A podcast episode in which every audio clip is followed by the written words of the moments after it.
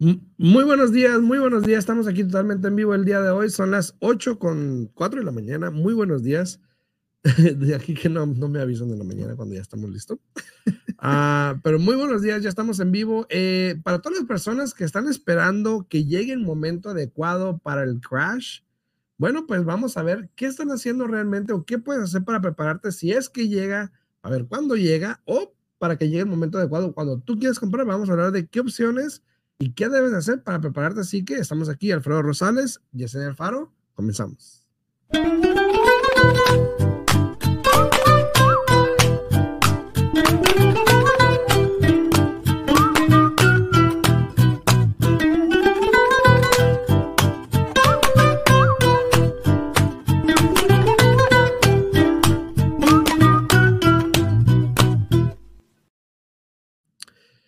Muy buenos días, estamos aquí de regreso. Buenos días, Yesenia, buenos días. Buenos días, buenos días. ¿Cómo estás el día de hoy, Alfredo? aquí, mira, ¿Bien? siempre me saludas también, te voy a saludar a ti. ¿Cómo estás? Bien, bien, bien. ¿Cómo te lo va? Bien.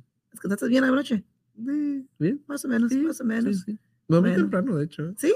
Bueno, nueve, qué envidia, qué envidia. Uy, yo, yo, yo, me fui de la oficina a las siete de noche, imagínate. Entre me dormí y me quedé dormido. qué rico. Eh, a veces eso es lo más rico, ¿no? Te quedas dormido y dices, ay, ya cuando te despiertas así como que, ¿no?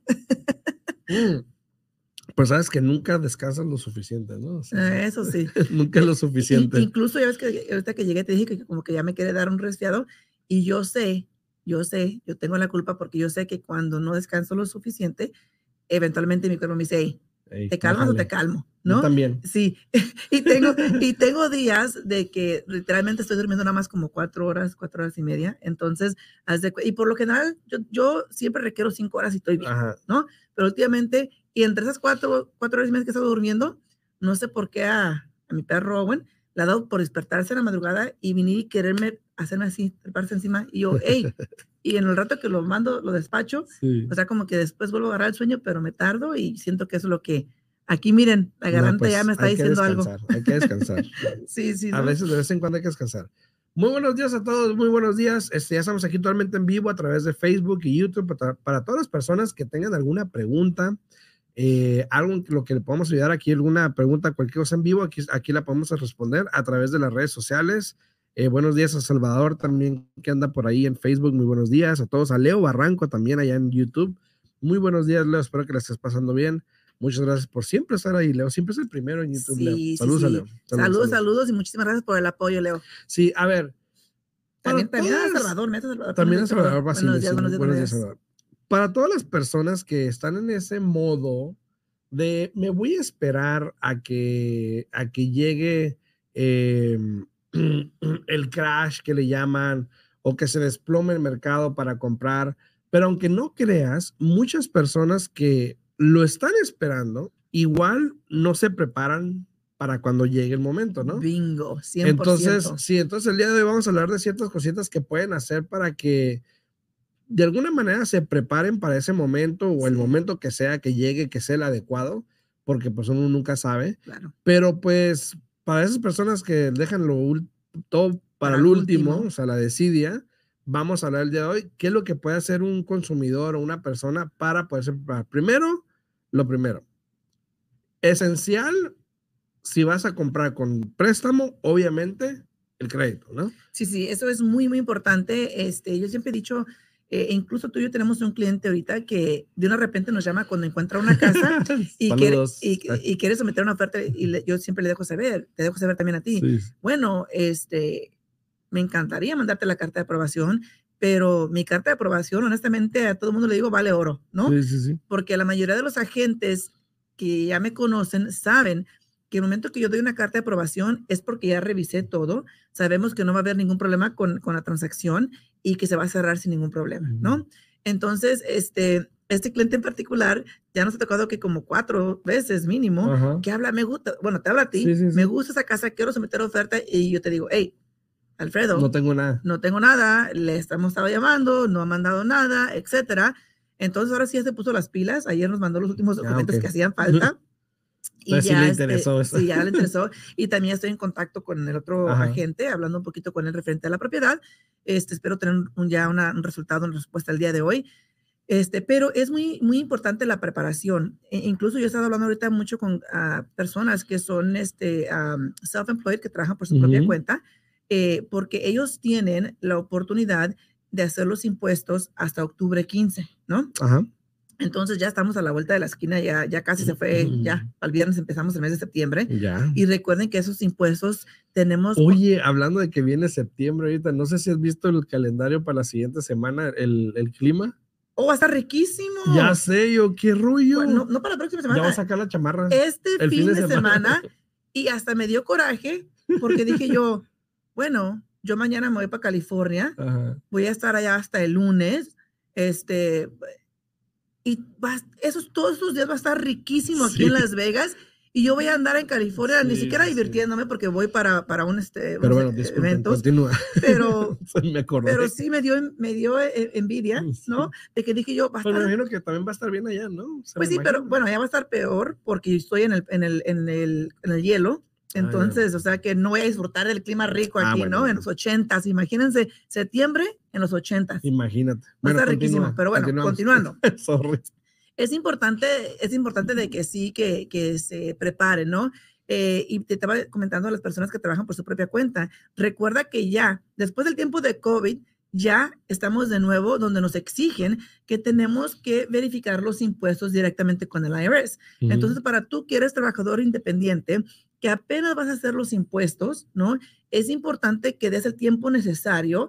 Creo que cuando tú los sometes, el IRS se demora como de cuatro a ocho o hasta dos semanas, los, los, los, transcriptos, ¿no? Entonces, es importante, este, si tú eres trabajador independiente, que ya estés hablando con tu prestamista, para que puedan revisar que no haya errorcitos, ya sabemos de cuáles, ahí en esos impuestos, para que puedan calificar para comprar su casa y al mismo tiempo que se den el tiempo necesario para que la IRS los procese y nos puedan dar la verificación de sus impuestos, ¿no? Así es. Pero si tú eres ah, una persona regular como tú y yo, o lo que sea, ¿no? Todo el mundo, el crédito es lo primordial. Y hay personas a veces que me hablan al y dicen, no, yo tengo 800 o yo sé que sí califico para comprar casa. Sí. Ey, ey, espérame.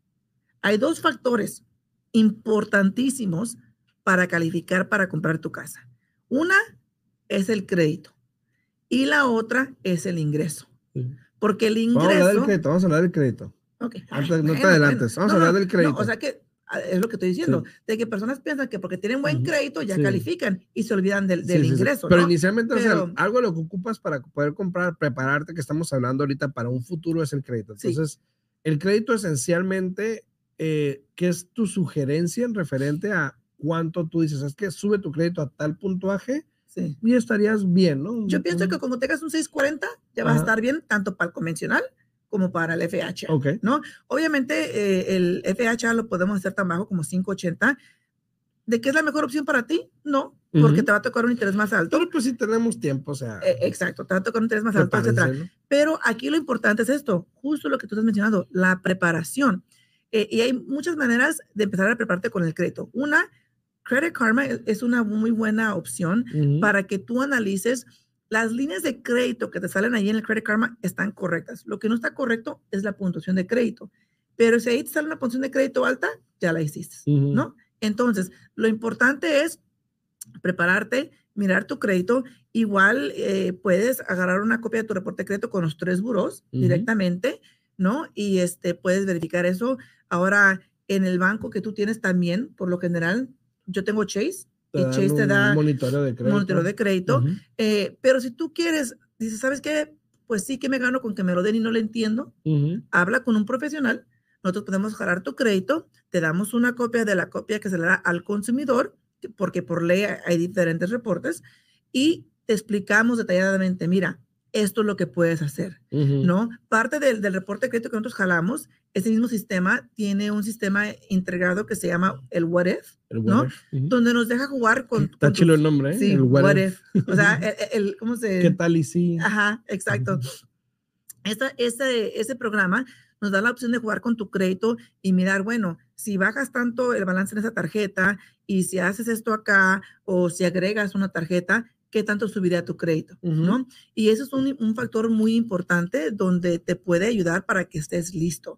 Ahora, hay clientes que de repente se enfocan en hacer esto y luego empiezan a, destruir algo más acá, ¿no? Entonces es muy importante, como acabo de mencionar, que hables con un profesional que te pueda dar así como que una tarea completa y que sepas qué es lo que tienes que hacer con tu crédito para que puedas lograr la meta. Claro, entonces eh, el, el, crédito es uno de los factores más importantes, pero no el único. ¿Ok? Porque hay varios factores que te pueden ayudar para que puedas calificar para comprar una casa o para que te prepares, ¿no? Entonces, eh, hay que estar pendiente del crédito. Saludos a los que están ahí en redes sociales, ya vemos Salvador, a Ivana, muy buenos, días, Ivana, a Jessica Serrano que anda por ahí, al Chamo, saludos, Edgar, saludos, saludos para ti. Saludos para todos ahí también. Si están en, en, YouTube o en Facebook, no olviden comentar, dejar su comentario ahí para poder saludarlos por lo menos. También a Leo eh, Barranco que dice, ahora el problema entre comillas es el interés y no es el crédito como antes. Puede ser, pudiese ser, pero igual hay maneras, hay que ver los números, hay que ver si tiene sentido o no, porque igual para alguien que, que no tiene una propiedad, por ejemplo, puede igual tener sentido. Entonces son cuestión de números eh, no siempre es la, la, regla de que como el interés está alto, ay, no, no, no, o sea, hay opciones, ¿ok? Mira, ayer congelé el interés para un este, cliente que es esa gente de bienes y raíces, ¿no? Está comprando una propiedad y él dijo, ¿sabes qué? Este, yo por si baja o no baja el interés en un futuro, no, dice, a mí me gusta lo seguro. Y él es agente de bienes y raíces, tiene añades trabajando en esta industria y ayer dijo, ¿sabes qué? Yo voy a pagar los tres puntos eh, que tengo que pagar. Eh, está comprando un townhome y es un townhome y los pies cuadrados de ese townhome es de dos recámaras solamente, ¿eh? dos recámaras, dos baños y el townhome es de 1340 pies cuadrados. O sea que es un buen tamaño para un townhome. La asociación es 180 solamente. Con toda asociación y todo, él va a pagar 2380. Ok. Porque está pagando tres puntos para bajar el interés al 6.375. ¿En qué precio? Eh, 325. Ah, okay. Entrando con un 5% de enganche. Ok. okay. Eh, convencional. Eh, y bueno, dije townhome porque el estilo es townhome, pero desafortunadamente es condominio cuando lo registró la asociación, lo registró como condominio. Así pasa. Pero es un, en sí lo ves y es un townhome. Sí. Este, pero él, él, dijo, ¿sabes qué? Yo pago los tres puntos porque yo quiero tener un pago más económico. Eh, ¿Y a qué voy con eso? O sea, que el querer es poder. Claro. Potencialmente, como acaba de mencionar él aquí, que el problema es el interés, pues sí, puede que sea, pero ¿qué crees? Al comprar algo, vas a empezar a invertir en lo que va a ser para ti, primero. Segundo, no vas a estar tirando el dinero cada mes a la basura porque realmente estás pagando para rentar una propiedad y nunca vas a mirar el fruto de esa labor, se puede decir. Sin embargo, el comprar tu casa, eres dueño de ella y ese pago mensual que estás haciendo es como que se lo estuvieras metiendo en una cuenta de ahorro. Porque eso te va a crear ganancia en tu propiedad, lo que eventualmente te va a crear dinero en tu bolsillo. Así es, así. Entonces, eh, el crédito obviamente es un factor, pero también el siguiente factor, que era lo que estaba hablando Yesenia, es los fondos, ¿ok? El ingreso. Eh, el ingreso, eh, bueno, el ingreso realmente, cuando dice prepararse, no se puede preparar tanto porque tu ingreso es tu ingreso, a menos que quieras una promoción para ganar más dinero, pero obviamente el ingreso... No, pero sí te puedes preparar. ¿Con el ingreso? sí, te voy a decir por qué. Desafortunadamente, hay muchas personas que trabajan, específicamente aquí en Las Vegas, trabajan en casinos, ¿no? Y viene tu jefe y te dice, bueno, ahora casi no trabajo, te quedas temprano, y tú ah, como, buen, como buena persona dices, bueno, pues me voy una hora temprano, porque luego no pasa nada y vámonos, ¿no? Eso es algo muy crucial para nosotros los prestamistas, porque si tú vienes y me dices que trabajas las 40 horas, ¿no? Y que te pagan a 25 dólares la hora, por lo general el cálculo, bueno, es 40 por 25 por 52 semanas dividido por 12. Sí. Ese es tu ingreso. Sí. Pero ¿qué sucede aquí? El problema es cuando yo hago el análisis de tu ingreso, de lo que va todo el año, y no coincide con lo que tú tienes que ganar por hora, entonces el banco dice, bueno, este cliente trabaja horas variables. Okay. No trabaja las 40 no horas. todas las 40 horas, ok. ¿Y qué sucede ahí? Ahora yo tengo que tomar el por medio de tu ingreso de dos años. ¿Y qué pasa si, por ejemplo, tú acabas de recibir un aumento de 25, anteriormente ganabas 23? Ajá. Ahora ya tú solo te estás lastimando con tu ingreso porque no puedo utilizar el ingreso de 25 dólares la hora. Tengo que utilizar el por medio que has ganado en los últimos dos años. Ok. Entonces la preparación es muy importante porque si tú eres de esas personas que te vas temprano aquí y allá aquí y allá, podemos hacer con que ya tengas, sí, con que tengas seis meses ya demostrando con talón con cheque cada todos los cheques por seis meses. Mira, es que anteriormente esto, pero trabajar las 40 horas, aquí está el comprobante entonces ya podemos utilizar. Entonces prácticamente con el ingreso es bueno, trabaja tus horas, no te andes yendo temprano para que puedas calificar para más, porque obviamente te puede perjudicar el precio, ¿no? Sí. Eh, pero lo que yo me refería era de que el ingreso, por ejemplo, y el dinero, em, dependiendo de la situación. Ahora, si tú estás como muchos, probablemente vas a tener competencia, ¿no? Sí. Yo creo que si los, el mercado cambia, va a haber competencia. Y probablemente tu competencia mayor van a ser inversionistas. Que, tienen efectivo, que están preparados, que tienen millones de dólares por ahí guardados, que están así, ¿no? Entonces, obviamente, em, probablemente pedir gastos de cierre y todo eso no sea un factor muy grande o no sea algo muy grande porque va a haber más demanda. Entonces, prepararte con tener suficiente dinero ahorrado para poder comprar una casa. Muchas veces las personas, bueno, pues yo tengo el 10% ahorrado, me dicen. Y le digo, ¿el 10% de qué? De exactamente. ¿De cuánto? Y me dice, no, pues ahí tengo como 10 mil, 20 mil. No, pues eso es el 10%. de 100 mil. Entonces, entonces, obviamente, tener un montón. ¿Cuánto tú dirías que sería? y yo sé que es difícil contestar porque todo depende del precio y qué es lo que lo no, compren o lo que No necesariamente. Yo siempre les digo, miren, ustedes lo que tienen que hacer es prepararse. Primero que nada es más o menos decirse, bueno, sabes que voy a comprar una casa de 400, voy a comprar una casa de, de tal precio, ¿no? Ya que tengas en mente una casa, un ejemplo de 400 mil, ¿no? Con que tú calcules, yo digo, el 8% de 400 vas a estar bien. Pero de, basado en 400, pero ¿qué tal si eh, lo que están pensando es que el mercado baje? Bueno, estamos hablando de 300. Pues sí, pero ya se te preparaste. Igual el 8% de 300, 200. De la cantidad que sea. E, exacto, porque eso te va a cubrir para comprar con un FHA. Ahora, si vas a comprar con un préstamo convencional, entonces ahorra un 9%, porque ahí tienes que entrar con un 5% de enganche. ¿Y por qué digo que, un 9%? Porque siempre hay gastos extras que uno no, no espera. Entonces, específicamente hoy en día, con lo que es de que uno está pagando por los intereses, ¿no? Y, el otro día hablamos precisamente de eso, ¿no? De, de, los requisitos al momento de comprar, de cuáles son sus obligaciones como consumidor, pero obviamente hay otros factores, pero si tú te quieres preparar y tú quieres estar listo para la ocasión, el 8% es más o menos adecuado. Sí, para cuando vas a comprar con un FHA, el 8% es más que, más que suficiente, pero eh, fíjate, yo siempre les he dicho, no pierde nada. Incluso hoy en día, nosotros en mi oficina les dejamos saber, mire, si más quiere mirar dónde está parado, venga. Ni siquiera jalamos su crédito, les dejamos saber para que no tengan lo que es un hard hit hoy en día. Les digo, vengan, traigan una lista de todas las deudas que ustedes tienen, traigan su documentación del ingreso que ustedes tienen, traigan su cuenta de banco, hacemos la aplicación y les dejamos saber para cuánto califican, en cuánto les quedaría el pago más o menos. Exactamente. En cuánto les quedaría el pago referente a que toda la información que tenemos aquí la pueda usted comprobar. Por ejemplo, que no después jale el crédito y les salga un montón de deudas porque me ha tocado. Sí. Entonces, este, entonces, este, lo importante aquí es la preparación. No es difícil. Habla con un prestamista para que te pueda eh, educar y te pueda guiar tanto con el crédito, tanto con el ingreso, especialmente si eres trabajador independiente. Ahorita creo que ya tenemos más de 20 clientes, honestamente, preparándose para hacer los impuestos ahora para el año que entra para poder comprar. Porque han querido comprar anteriormente, pero nunca les han dado la asesoría de que, hey, estás haciendo los impuestos incorrectamente. ¿no? Y, qué curioso, porque hoy miré a un amigo que está en la Florida, él es prestamiento también, y puso un video de, explicando de los impuestos, de cómo medio hacerle más o menos para declarar los impuestos correctamente. Pero ese es otro factor importante para las personas que son independientes cuando si quieren llegar a comprar el año que viene, por ejemplo, y están esperando hacer los impuestos, tienen que hacerlos bien porque ese es el factor número uno donde el independiente se descalifica, ¿no? Exacto. Y, no solamente para una persona que trabaja independientemente, hay personas que trabajan para compañías donde no les dan una W2 y les pagan con una 1099. Es lo mismo. Tú ya ahí te consideras un trabajador, un independiente contractor, que le llaman, ¿no? Trabajador independiente, aunque tú digas, pero no es mi compañía. No importa. Si, si a ti te pagan con una 1099, ya tú estás bajo la misma categoría que una persona que trabaja independientemente. Entonces, es importante, importante que te prepares.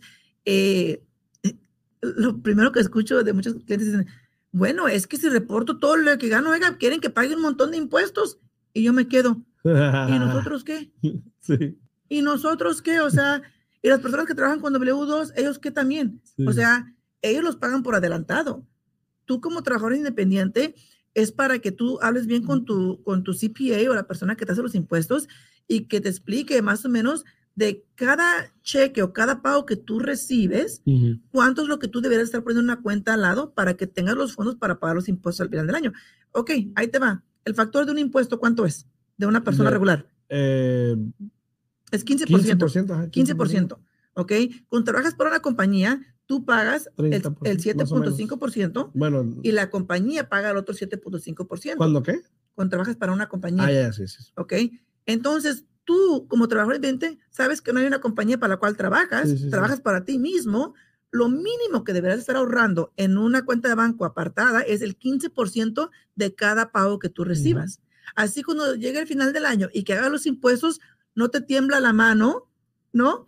En poner tu ingreso correcto, poner las, los gastos correctos y no demás. Pero no, ¿quién quiere hacer eso? Bueno, pues con eso me puedo comprar una tele. Es el problema que es el problema que tenemos, porque ahorita tengo una clienta que estamos a punto de cerrar en una casa y ya está pensando en comprar la que sigue y le dije, bueno, si quieres comprar otra casa en un futuro, tú ya sabes lo que tienes que hacer. Ay, pero es que tengo que pagar muchos impuestos. Ah, pues no compres. Pues no compres, pues ya. Así de fácil, pues no compres. Pero entonces ahora la pregunta es, bueno, pues también no está haciendo lo correcto, lo legal, porque está recibiendo ingreso que no está, que no está declarando y pues obviamente ya estamos hablando de ligas mayores en respecto a fraude y todo esto, pero Exacto. fraude fiscal. Aquí, aquí mi amigo Alfredo hace los impuestos correctos y créanmelo, que casi lloramos los dos cuando hacemos los impuestos pero no hay de otra, porque si, hay con alguien que no quieres tener problemas, si lloramos, ¿verdad? Si hay con alguien que no quieres tener problemas, es con el IRS. Sí, no, sí, no. Ellos te agarran porque te agarran, ¿sí o no? Sí, sí, eso sí. Obviamente paguen sus impuestos, hagan las cosas bien porque eventualmente se van a dar cuenta, va a salir a la luz. Y más ahorita que obviamente con la situación con lo que pasó con COVID, ahorita están más como que, a ver, ¿De, dónde, dónde agarramos? ¿A quién jodemos? ¿no? Exacto. Ahora, el, el, el, factor, el tercer factor importante es los fondos que vas a utilizar para comprar tu casa. La preparación de eso, porque hay cada cliente que pues sí tengo el dinero. Ahí está. ¿Dónde está? Ahí está. Pues ahí lo tengo. ¿Dónde? Incluso, incluso tuvimos una clienta, y no sé si me está escuchando aquí ahorita porque nos escuchó de la radio, tú me la mandaste aquí de la radio. Saludos. Y saludos, tú ya sabes, usted ya sabe quién es, eh, nunca hizo cita, nunca vino, ¿Por qué? Porque le, le dejamos saber que necesitábamos la cuenta de banco para verificar que, que, tenía el dinero ahí. Y luego este, ella estuvo un tiempo sin trabajar por X motivo y le dejamos saber que necesitábamos saber el motivo por el cual no estuvo trabajando y también dónde iban a venir los fondos. Y le dijo a mi asistente, bueno, pues ustedes, ¿qué les importa? Así. Dije, ah, bueno, dije, ¿sabe qué? Este, yo, yo le dije, desafortunadamente, son los requerimientos del banco, traté de explicar, no quiso entender, dice, pues es que si me van a dar un préstamo, que me lo den y que no me estén pidiendo tantas cosas.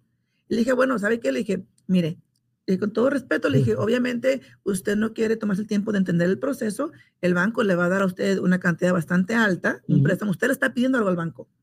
Ellos quieren verificar que usted lo puede pagar, ¿no? Y también cuando te piden comprobante de fondos, se puede decir que sí, no les importa de dónde viene el dinero, pero les importa en el aspecto de que ellos tienen que verificar que tú no fuiste a conseguir otro préstamo para, para tener los fondos para comprar esta casa. Porque si conseguiste otro préstamo, ahora es una deuda adicional que tenemos que contar contra ti. O lavado de dinero. Eh, también, exactamente. O que no eres lo que se llama un straw buyer, donde Alfredo no califica, yo estoy comprando la casa para él y él me está dando el dinero para comprar la casa. Exactamente. Entonces, eh, yo como te dije, con todo respeto, le dije, ¿sabe qué? Desafortunadamente no lo estamos entendiendo. Eh, ese es mi número de teléfono, ese es mi correo electrónico. Cuando usted ya quiera eh, darnos toda la documentación necesaria para poder calificarla, con mucho gusto aquí vamos a estar. Mientras tanto, que tenga bonito día. Pero mira, e, es, es curioso porque muchas personas, y bueno, esos son los tres factores muy importantes, ¿no? Pero muchas personas que comentan o dicen, piden mucho, piden mucho, y no es de que piden mucho, o sea, no estás pidiendo prestado 10 dólares. Exactamente, hay que ser o conscientes. todavía uno dice, bueno, pues a lo mejor no me los pague, los pido, pues está bien, ¿no? Que ha pasado. Pero... o mil, pero este, estás pidiendo un préstamo a un banco, a una institución que quieren verificar que, que el dinero es procedente de, de, buena manera, que no los vas a dejar embarcados, que vas a poder pagar tu deuda. Y la gente no sé por qué se cohibe a presentar pruebas de que pueden hacerlo. O sea, yo sé que mucha gente a veces se siente como, ay, es, es, son mis cosas, es privacidad. Sí, pero pues estás pidiendo un préstamo federal donde te van a dar dinero para que puedas comprar una casa y lo único que están diciendo, o sea, no te lo van a quitar ni nada, nada más quieren ver de dónde viene tu situación para poderte dar ese dinero que tú estás pidiendo. Exacto. y que puedas comprar tu casa. Exactamente. Entonces, no sé por qué la gente a veces se pone muy protectiva de esa situación o de esas cosas que realmente, como tú dices, no nos importa o realmente cuánto tienen ni nada de eso. Simplemente es cuestión que es un requisito del banco para que ellos te puedan dar ese dinero y ya después haces con tu dinero lo que quieras. ¿no? Como mira, te tengo una, ah, una transacción que tiene que cerrar para el martes. Todos sabemos que el lunes es día festivo, sí. ¿no? Uh. Y desafortunadamente, yo hice hasta lo posible por conseguir todos los requerimientos de este cliente y siempre por una cosa por otra no entiende lo que se le está pidiendo y es más complicado para mí porque ese cliente está en California y está comprando en California. So, no es como que puedo traerlo aquí a la oficina y mira, o sea, por esto y por eso lo necesito, ¿no? Y, y, todo lo que el banco le está pidiendo, eh, lo último que hacía falta, bueno, dos cosas ahorita. Una es de que él sacó dinero de su cuenta del 401k y, y le dieron un cheque y él depositó el cheque a su cuenta de banco. Ahora, en el estado de cuenta banco dice depósito de cheque 60 mil. El banco, ¿cómo sabe de dónde vino ese dinero? No sabe. Él me consigue una carta de esta, de esta organización que dice que le dieron un cheque de tanto. Dice, pues ahí te di la carta. Le digo, ok. ¿Y el banco cómo sabe? Que tú no hiciste esa carta. No, no, déjate eso. Que usted aplicó para un préstamo con esta, con esta organización. Usted no me está dando un estado de cuenta de ese 401k para verificar que la cuenta era de usted, que es, es dinero de usted y que usted pidió un préstamo contra su propio dinero. Porque no quiere, no quiere que sepas cuánto dinero tiene su fondo. No, porque él no cree en, los sistemas, no le gusta mandar nada por correo electrónico porque no confía. Mm. Y le dije yo, mire, el sistema que utilizamos nosotros es un, un sistema este, secured, asegurado, para que lo pueda mandar. Le dije, etcétera. Entonces dijo, no, es que no me llegan cuentas de banco. Yo, yo nunca recibo estados de cuenta. Dice, entonces le habla a su, a su agente financiero, me pone en bocina a mí, está en bocina a él, hablo con el señor y el señor me dice, sí, los, es que se los mandamos por correo electrónico todos los meses. Le dije, bueno, es que él está diciendo que no recibe, dice, sí los recibe, pero nunca los abre. Y le dije, ok, le digo, le dije, con la total, le puedes dar permiso a él para que él me lo mande, da el permiso y ya él me lo manda. Fíjate, qué tan fácil era eso. Pero primero, duramos más de dos semanas pidiendo esto perdiendo tiempo, él, él enojándose porque, porque lo dice, es que me estás acusando de que, de que estoy agarrando otros préstamos. Le dije, no lo estoy acusando. Le estoy diciendo que el motivo que el banco está pidiendo eso es porque ellos, como parte del protocolo que tienen que seguir, tienen que asegurarse que usted no fue a aplicar para una nueva deuda para comprar esta casa. Y yo creo que a la final, y antes ya para terminar, yo creo que a la final es cuestión de organización. Sí. Porque muchas personas, yo conozco personas que le digo, ¿viste el correo? Y me dice, ay, no, no, no reviso el correo. Exacto. Y yo, bueno, pues entonces, ¿para qué? Pero bueno, hay que organizarnos, se nos acabó el tiempo. Para todos los que están ahí, si tienen una pregunta, 702-437. Anda, pues. No, ¿verdad? 374. 702-374-7457. Me pueden hablar. 702-374-7457 o a Yesenia también. Se pueden comunicar conmigo al 702-310-6396. De nuevo, 702-310-6396. Alexis, Alfredo está acordándose de ti. Saludos. Hasta mañana.